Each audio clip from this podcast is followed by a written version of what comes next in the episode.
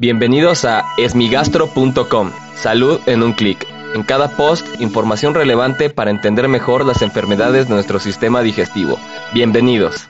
Hola, bienvenidos a esmigastro.com. Como siempre agradezco a todas las personas que han enviado sus preguntas.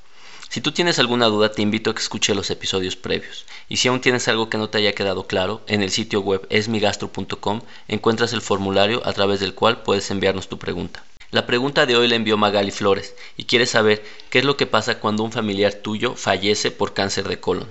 Como sabemos, el cáncer de colon es uno de los tumores malignos más frecuentes a nivel mundial. Afortunadamente, es uno de los tumores que cuando se detecta de manera temprana puede ser tratado correctamente e incluso puede ser curado. Además de esto, el cáncer de colon es una de las pocas enfermedades que tiene un tamizaje, es decir, una detección temprana que es muy útil y que modifica la supervivencia de la gente, es decir, la incrementa. El tamizaje de cáncer de colon se debe de realizar en personas mayores de 50 años, no importa el género, hombres y mujeres por medio de tres mecanismos. Uno de ellos es la realización de un estudio en materia fecal que se llama sangre oculta en.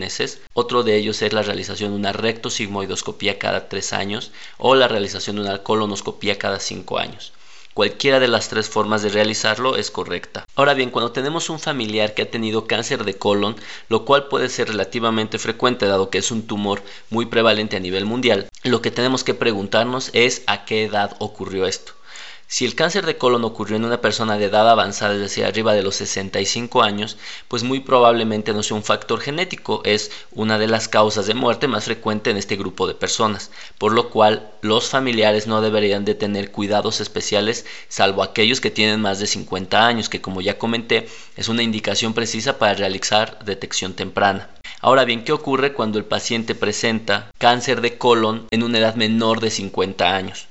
En este caso sí es muy importante tener cuidados especiales. Lo que se recomienda actualmente es que cualquier familiar de primer grado, es decir, los hermanos o hijos de las personas que tuvieron cáncer de colon antes de los 50 años, se realicen algunos de estos tres procedimientos 10 años antes. Es decir, si mi hermano o mi padre presentan cáncer de colon a los 35 años, yo debería de empezar a detectarlo a los 25 años, 10 años antes de lo que presentó mi familiar afectado. Ahora bien, lo mejor que se puede hacer en estos casos es la realización de una colonoscopía, ya que el riesgo de presentar cáncer sí es mucho más alto.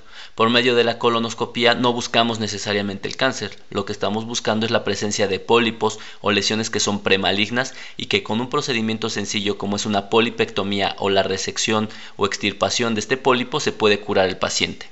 Muchas gracias a Magali por enviarnos su pregunta. No olvides visitar esmigastro.com, donde además de encontrar información para ti, están todos los datos de contacto para que recibas atención especializada. Gracias por haber escuchado este post. Si la información les fue útil, compártanla. Hagamos que más gente esté informada.